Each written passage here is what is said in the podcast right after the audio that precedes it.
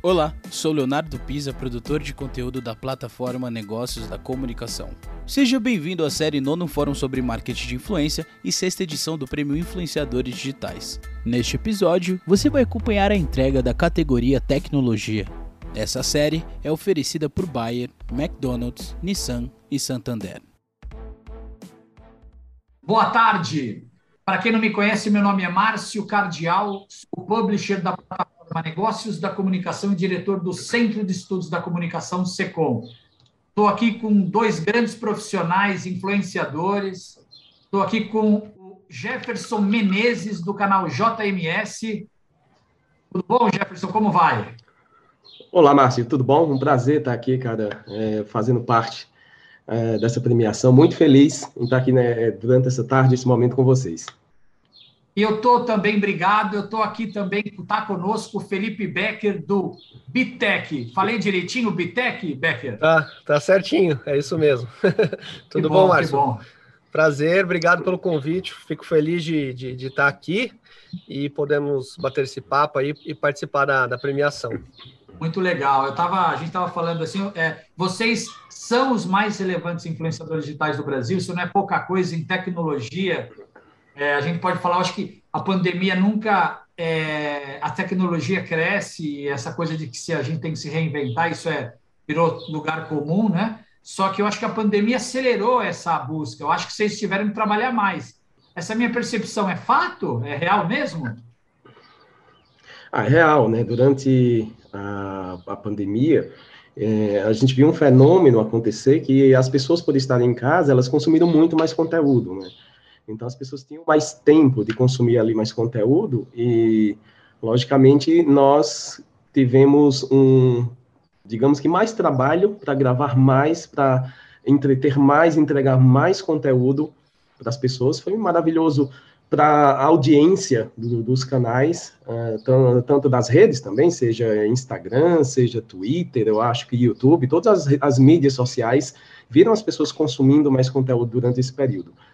E, de fato, foi um período bem tenso, né? E, inclusive, aqui no canal a gente mudou programação, passou, voltamos a trazer conteúdos diários e bem tenso mesmo. Que bom. É, é foi bem isso mesmo. o legal é que, assim, na pandemia, as pessoas perceberam que a tecnologia é, ela, ela não é um luxo, né? Hoje em dia, ela é mais do que necessário. Então, para você, principalmente nesse momento que todo mundo precisou ficar mais em casa, é, muita gente que às vezes não, não ligava, ou não sabia mexer, ou não sabia interagir com, com um produto ou uma tecnologia específica, começou a ir atrás. Então as pessoas perceberam que é, hoje em dia é muito mais do que não só um luxo, né? É, ou aquela, ah, antigamente tinha aquela coisa, a pessoa que gosta de tecnologia, a pessoa que sabe tudo de tecnologia. Hoje em dia, se você não souber de tecnologia, você fica dependente de não fazer muita coisa. Então, foi muito legal porque é, é, um papel importante que a gente tem, né, de trazer esse conhecimento para as pessoas e ajudar a melhorar essa experiência é, no mundo da tecnologia. Sim, sim. É, eu, não deve ser fácil se manter relevante, eu digo mais é, sobre o, os, as novidades num setor que tem novidade todo dia, né? Como que é isso, administrar esse esse, esse, esse excesso de lançamentos, de novidades e tá ali ligado, antenado, porque a audiência quer saber, né? Então, tá saindo um negócio, vocês têm que saber, têm que dominar. Como que é lidar com, esse, com essa pressão também, né? E com esse volume de informação? É, a curadoria é, acho que é, um, é, uma, é, uma, parte muito importante né, da, da tecnologia, digamos assim, porque a gente não consegue cobrir tudo, realmente é muita coisa que sai, uh, e o formato de vídeo exige né, um pouco mais. A gente tem as redes que são mais instantâneas, tipo Instagram, que a gente consegue fazer coisas mais rápidas, mas de qualquer forma o YouTube ele exige um pouco mais de elaboração, de gravação, de edição. Então a gente tem que fazer uma curadoria muito bom. Tem muita questão de você saber selecionar o que, que vale a pena você trazer para o público, o que, que é uma notícia mais relevante, o que, que é uma coisa mais pontual, que vale a pena você talvez trazer numa outra rede. É um desafio diário. É, tem hora que a gente fica meio maluco de. a gente quer, quer falar de tudo, mas não dá tempo, né, Jefferson? Então é, É um desafio, mas é um assunto que a gente gosta, então a gente está sempre pesquisando, sempre, sempre é, se informando e para a gente é meio que natural trazer isso, né? A gente, é, é o que a gente vive mesmo. É verdade, Becker. E, e é, é, interessante que a, o que o Becker comentou, que às vezes tem até mais de um conteúdo, né, Becker, que você gostaria de trazer naquele mesmo momento, coisas que estão acontecendo. Às vezes tem três, cinco, dez conteúdos e você não tem como. Você passar todas as informações ao mesmo tempo, né? Até por conta de, assim, infelizmente, de algoritmos e tudo, das redes sociais, a gente não pode, infelizmente, publicar muitos conteúdos, porque hoje tem aquele, aquele lance deles limitarem por causa de é, injeção de anúncios, né? Na, na, de conteúdos patrocinados e tudo mais. Então, você tem que fazer uma curadoria mesmo, como o Becker falou, você tem que é, é, ver quais os temas que são mais relevantes naquele momento para a sua audiência. Cada canal tem uma audiência diferente. É, por exemplo, o Becker está falando mais sobre produto, eu trago produto, mas também tenho dicas, então a gente tem que ver o que é que a audiência quer consumir, às vezes, e não qual o, o tema mais relevante do dia, às vezes, né? A gente tem que seguir a lei de acordo com o algoritmo também, até para poder ela entregar o conteúdo para mais gente. Mas é um desafio, hein, Márcio? É um desafio realmente a gente fazer essa curadoria, selecionar o conteúdo e entregar naquele dia. Sim, ontem, no, acho que foi no primeiro painel, posso estar errando na ordem dos painéis, participou com a gente a Nina Secrets e a Carol Costa, né?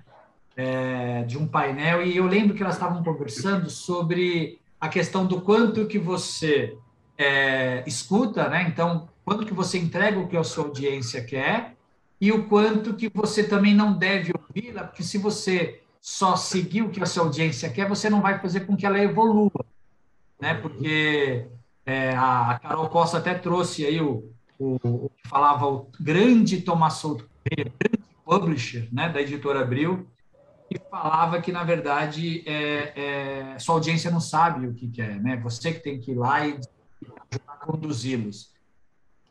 Como que é isso na cabeça de vocês? É, é, sei lá, não sei se isso é possível, um aproximado ali, o quanto que a sua, o quanto que a audiência de vocês puxa, né? Tipo, ó, sei lá, eu 30% eu entrego o que eles querem, 70 eles não sabem direito o que eles querem, eu tenho que ir lá e eu, eu liderar esse processo. Como que é isso dentro desse cardápio de conteúdo? Vocês conseguiriam dar um pouco para a gente? Porque talvez seja a grande dúvida de muito criador às vezes menos experiente, né? E talvez aí, talvez não, não tenho dúvida que vocês podem é, ajudá-los nessa, nesse, né, nesse, em equilibrar esse projeto editorial. É, Márcio, o que a, a, Carol, a Carol Costa, eu acho, né, ela falou bem interessante em relação a você moldar a audiência a consumir determinados conteúdos, mas, assim, eu, como a gente, nas redes sociais, nós dependemos de algoritmos, e esses algoritmos, eles mudam diariamente, como por exemplo o YouTube, como é o nosso caso, e Instagram, eles mudam basicamente todos os dias, tem várias microatualizações. Então, uh, em, em, questão de porcentagem, a, a, gente sempre tenta, eu acho que trazer, eu acho que todo mundo faz isso, trazer sempre algum conteúdo que você sabe, tem aqueles conteúdos que você sabe que a galera gosta, que a galera vai consumir, seja uma TV nova que está lançando, seja um, um smartphone ou um notebook, um, sei lá, qualquer tipo de produto ou dica, você sabe que a galera vai consumir. E tem o desafio, sim, de você introduzir coisas novas, porque tecnologia não é apenas um produto determinado. A tecnologia, ela está em nosso dia a dia, né? Todo mundo consome tecnologia no dia a dia. Então, às vezes é difícil, sim, você fazer essa moldagem, trazer novos conteúdos sobre temas tão relevantes na vida das pessoas que, faz, que elas usam no seu dia a dia a premissa uh, do canal sempre foi fazer com que a tecnologia ela se tornasse fácil de aprender. Mas para isso você tem que introduzir os temas, você tem que, é, por exemplo, ah, vou falar sobre uma lâmpada inteligente no canal. Às vezes aquela audiência até queria consumir aquele conteúdo, mas é, por questões de algoritmo eles não entregam tanto esse tipo de conteúdo. Então às vezes você vê que a galera dá um ótimo feedback, eles assistem, as pessoas que assistem comentam, se engajam ali, mas não tem um alcance tão grande. Isso por questões de algoritmo. Então, por causa disso, a gente meio que tem que realmente segurar determinados temas, a gente tem que estar tá forçando um pouquinho em conteúdos que serão, um, sabe, que vão ter um alcance maior, para no meio talvez você jogar um conteúdo relevante que talvez não tenha tanto acesso, mas que é relevante também para o canal. Então a gente vai, pelo menos lá no canal, eu tenho feito um, sei lá, um 20 barra 80 mesmo. Às vezes uns 20% daquele que você sabe que é bem interessante, que eles vão curtir porque eles gostam daquele conteúdo, mas eu tenho tentado, sabe, entregar conteúdos distintos, que nem sempre eles ah, por conta de questões de algoritmo, repito, repito, eles têm tanto acesso, mas quando tem, eles gostam, eles curtem, eles consomem seu dia a dia. Acho que é mais ou menos por aí, é, é bem interessante o tema, aliás, queria muito ouvir a opinião do Becker. É, é, é, é, o que o, reforço o que o Jefferson falou. É, é um desafio diário. É, de Steve Jobs que falava, né, que as pessoas não sabem o que elas querem. Você precisa mostrar para elas o que elas querem. Steve Jobs falava isso. No YouTube é isso também, mas como o Jefferson falou, existe o algoritmo. Você não consegue, você não pode ignorar o algoritmo. Então, o que eu busco trazer no canal, desculpa, é normalmente um equilíbrio entre o que o algoritmo né, favorece e nesse é, nessa programação, inserir assuntos que a gente acha interessante, que nós, como, como criadores, achamos importante as pessoas terem conhecimento, e muitas vezes, mesmo sabendo que pode ser que aquilo lá não vai ser empurrado pelo algoritmo, mas é um assunto que é importante você trazer para as pessoas escutarem, para as pessoas aprenderem, para as pessoas se informarem. Então, existe essa divisão entre o que a gente sabe que é pop, digamos, e a gente, o que a gente sabe que é importante. E aí é trazer o equilíbrio entre isso, porque tem muito assunto que a gente quer falar, que é importante trazer, eu, eu, faço muito isso. Eu sei que às vezes o vídeo pode não tão bem, mas eu acho que o pessoal precisa ter informação. É legal, é importante, sai um pouco daquela coisa de você, senão você vira um escravo do algoritmo também. Então é uma luta constante e a gente tenta achar um equilíbrio aí, mas o, o segredo é esse, é fazer uma mistura dos dois. E só um adendo, é, Márcio, rapidinho, só um adendo ao que o Becker falou.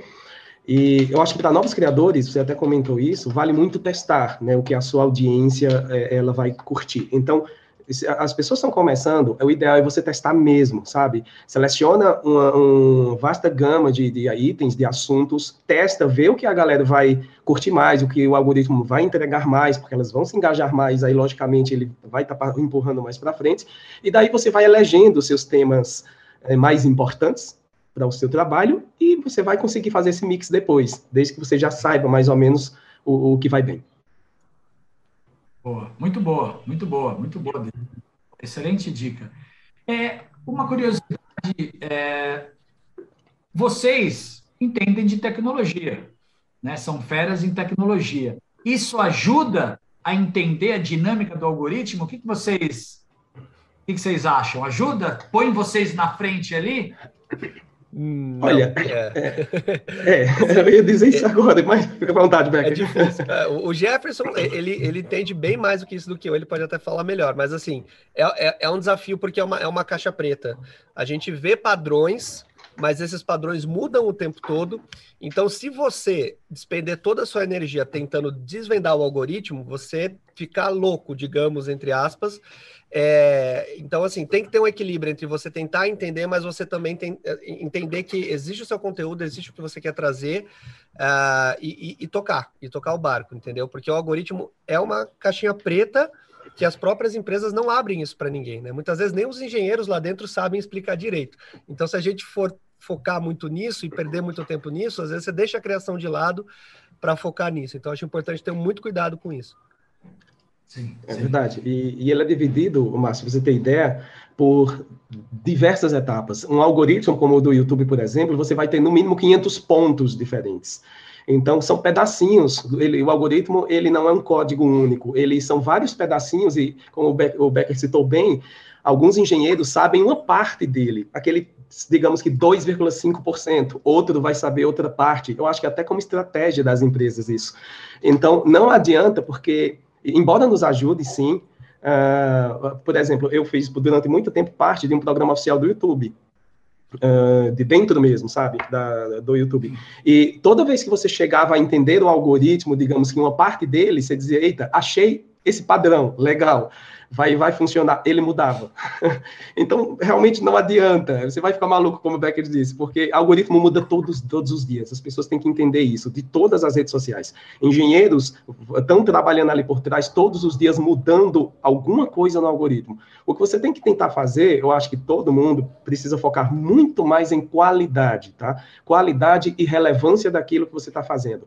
Isso porque você vai depender cada vez menos de algoritmo, seja no YouTube, no Instagram, no Twitter, aonde for, mas quando as pessoas te encontrarem, elas vão encontrar um, algo que você sabe do que está falando e com uma produção de qualidade. Eu acho muito mais importante. Muito bom, muito bom. E vocês acham essencial ou importante os influenciadores é, terem as suas. Não, não, não, dependerem exclusivamente das redes sociais? Então, ter um blog, ter um site, pensar em newsletter. E, e, e aí, já engatando nessa, eu já perguntaria o seguinte: como que vocês olham para a extensão de marca? Vocês, vocês é, é, utilizaram isso nos seus negócios? E eu queria que cada um falasse do que compõe o seu negócio. Bom, né, deixa eu começar. É, em primeiro momento, né, é, eu acho super assim relevante e ideal. É, há uma necessidade do criador não depender do algoritmo. Na verdade, isso é o que todo influenciador deveria ter como meta não depender de algoritmo. Porque, como eu falei, algoritmo muda todos os dias. Às vezes, nós já passamos, eh, eu tenho que sete anos de YouTube, eu não sei o tempo que Becker tem, mas com certeza eh, nós já passamos por determinados momentos diferentes, eh, de ondas diferentes de algoritmo. Às vezes, o seu conteúdo está lá em cima, sabe? Ele está com entrega fantástica, porque o conteúdo é bom. Às vezes, o algoritmo pega e te joga lá embaixo e passa meses ali embaixo. Para depois ele se colocar para cima de novo. Isso acontece em todas as redes sociais e vai acontecer sempre. Então, é muito ideal, sim, que você comece a trabalhar a sua marca, comece a trabalhar a sua presença online fora das redes sociais. Não apenas depender de, por exemplo, minha rede principal, como a do Becker, é YouTube. A gente tem Instagram como secundária, mas é importante a gente começar a sair um pouquinho, começar a fazer colaborações off, para poder é, fazer com que isso aumente a relevância do nome da marca e, assim, respondendo até na segunda pergunta, né, entrando nela, sim, nós temos usado isso em, em nossas redes, eu tenho usado também no canal, já faz um certo, não faz muito tempo, mas eu, faz, um, digamos que alguns meses que eu acordei para isso, que eu venho trabalhando a, o, a marca e a presença online, não apenas YouTube por ser rede principal, não apenas Instagram como secundário, mas a presença off mesmo, sabe? Conversando ali com a marca, às vezes produzindo conteúdo para os canais das marcas, às vezes não nem não, não apenas para o meu canal, para fazer sempre esse crossover ali, essa participação, eu acho super importante para todo influenciador fazer hoje em dia. Com certeza. É, é isso mesmo. não tem muito o que adicionar. É, você não pode colocar todos os ovos na mesma cesta, como dizem, né? Seja na sua na parte financeira da sua vida, seja na sua carreira. Então é importante sim você se estender como marca, você ter outros negócios, você ter outras fontes de rendas, é, você ser uma autoridade no que você faz para as marcas não olharem só os números que você tem simplesmente de entrega e olhar a qualidade do conteúdo que você entrega. Né? É muito mais importante você ser uma pessoa que tem autoridade, que sabe o que está fazendo, do que simplesmente ser uma pessoa com muito número e pouca qualidade. Então tem que sempre buscar essa expansão e, e pensando também fora da, da, da sua rede principal. É diversificar sempre. É, eu lembro, e... Becker, que teve. É, rapidinho, não, não vou tomar. Não, não, diga, diga. Eu lembro Manda que teve um caso, é, teve um caso até, é, eu acho que há um ano e meio atrás, aproximadamente, que uma determinada agência fez trabalho com vários influencers de segmentos diferentes. E, por exemplo, pegaram um influencer de, sei lá, 15 milhões de, de, de seguidores, pegaram um do, do nicho tech com um milhão de seguidor, e no, no final. A, o número de conversão ali do link, é, como ele estava usando o link encurtado, deu para a galera identificar que teve uma conversão 20 vezes maior o canal que tinha menos do que o canal é, maior, em números, né? Em porcentagens em, em números. Então, assim, às vezes, é, repito, não é que você não deve ser grande, muito pelo contrário. Quanto maior, melhor. Mas junto a esse crescimento tem que ter a relevância. Sem relevância, não adianta. Então, é, às vezes é muito mais importante você trabalhar isso, trabalhar a sua relevância, o, o, a sua autoridade digital, como o Becker citou, do que focar em números. Números, eles, deixa eles verem, mas vamos focar em qualidade mesmo. Isso aí, muito sim, concordo. É, como que vocês é, como vocês lidam com haters? É uma é, um, é algo constante? É, quem tem aquela história, quem tem opinião tem hater, é isso? Ah, com certeza. Hater é algo comum em todos os nichos, em tudo, tudo, tudo que você encontrar. Você se expôs, você se tornou público, você vai ter haters, sempre vai ter. Então, eu particularmente ignoro. Sabe, se a pessoa faz um comentário construtivo, chama ela para conversa. Se ela citou algo que está, sei lá, ela viu que está errado, eu agradeço, é, comento, anoto como sugestão. Mas se for crítica por crítica, é melhor ignorar, ou se for demais, se passar dos limites, que tem gente que passa dos limites, hein? tem gente que, meu Deus do céu, você vai lá e bloqueia mesmo, denuncia a, a plataforma, e eu repito, já aconteceu de muita gente vir conversar comigo, de canais menores, pedindo ajuda, porque pessoas que estavam ali, sabe, com um hater tão forte que estava desestabilizando. Gente, se acontecer com você, faz uma denúncia na delegacia virtual. Existem delegacias virtuais de proteção a crimes de internet, é como o safe.org, eu acho, né, o safe.net, se não me engano, uma coisa assim, que ajuda, tem toda a orientação de, de, de, psicólogos, de tudo anônimo. Então, você tem que denunciar. Se a coisa passar um pouquinho demais e entrar no pessoal, denuncia. Você tem que denunciar, não pode ficar calado, não. É, exatamente. O hater sempre vai existir. É, é impossível agradar todo mundo, é, mas como o Jefferson já falou, é importante você é, separar hate de crítica construtiva, porque quando você coloca a sua cara nas redes sociais, na internet, tem gente que vai criticar. Se é uma crítica agressiva, não faz sentido, né? Você perder tempo. Agora, é, críticas construtivas são importantes. Você vai ter que saber lidar, sim, né, com isso. É uma parte importante da criação de conteúdo, faz parte do dia a dia e é saber trabalhar isso, como o Jefferson falou. Tem formas né, de você até denunciar, se for, forem coisas mais extremas, é, mas sempre buscar um equilíbrio nesse sentido. Entender que muitas vezes não é pessoal, você não vai agradar todo mundo e faz parte do, de se expor para muita gente, né? É, é, uma, é uma coisa natural que acaba ocorrendo. Sim. Fazer uma última pergunta para você, o tempo já, já se esgotou. É, como que vocês avaliam a maturidade das marcas e da, das agências que se relacionam com vocês, né? É, vocês, desde, eu, eu imagino que evoluiu bastante, claro, mas vocês consideram que é um mercado ainda já profissional ou ainda a gente vê um monte de de. Eu vou usar uma palavra até meio forte, ou, ou vai um monte de erros aí. O que, que vocês acham?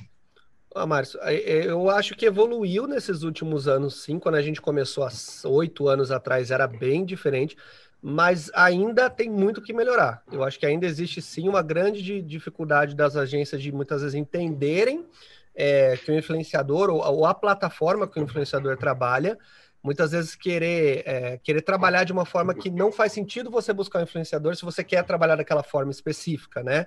É, mas eu acho que é algo que, por ser novo, leva um tempo sim, mas já a gente já vê a agência é, que já traz briefings melhores, que já estão entendendo que trabalhar com influenciador não é como trabalhar com uma celebridade ou na TV e assim por diante. Mas sim, tem, tem ainda tem bastante coisa para melhora, mas não, não é como no começo. Então tem que ter um jogo de cintura, tem que ir ensinando as marcas, uh, mas a gente já está no caminho de, de, evolução, eu vejo. Legal. Muito bom. É, não, não são apenas números, né? Eu sempre, assim, em 2017 escrevi um livro, eu falei até sobre isso em um capítulo inteiro, não pra, das agências, que eles tratavam muito número, apenas número, sabe? Uh, e não é, não, não são apenas os números, as agências elas melhoraram muito mesmo.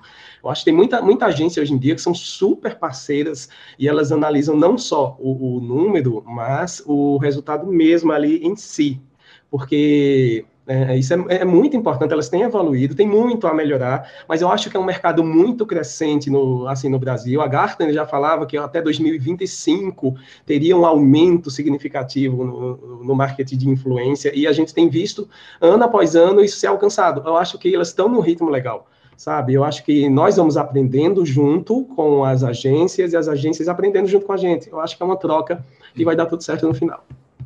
Muito bom, muito bom. É, eu acho que para quem acompanha o bolo publicitário, né, o que é investido no marketing de influência é um valor diminuto, tem muito que crescer.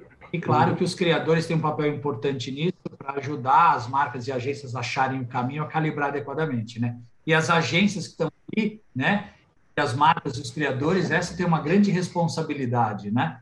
E, enfim, eu acho que estamos evoluindo e esse evento, inclusive, surgiu para isso. Nona edição do Fórum, edição do prêmio, nosso objetivo é contribuir com esse desenvolvimento para que esse bolo cresça, tenha mais criadores, né? E que o Brasil, que, enfim, é, a sociedade possa ter pessoas mais responsáveis, pessoas contribuindo para o desenvolvimento da sociedade.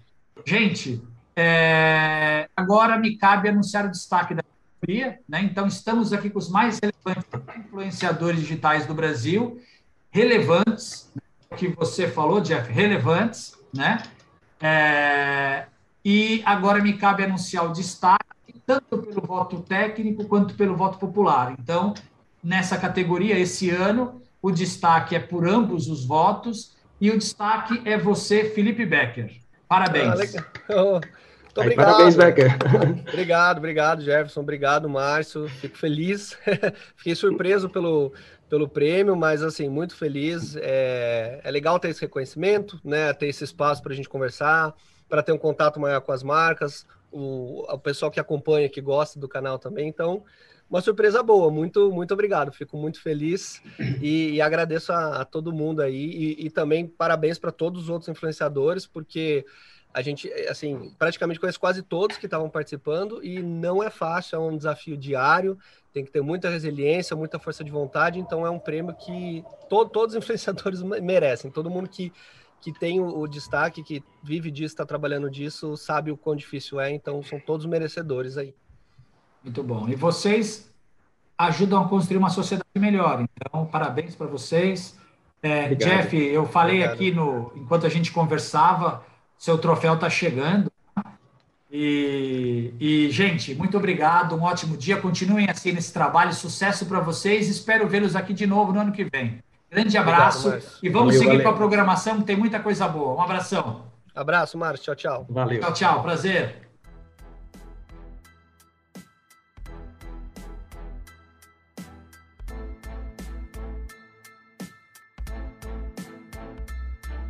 Você acompanhou mais um episódio da série Nono Fórum sobre Marketing de Influência e sexta edição do Prêmio Influenciadores Digitais. Confira a série completa em 40 episódios. Até a próxima!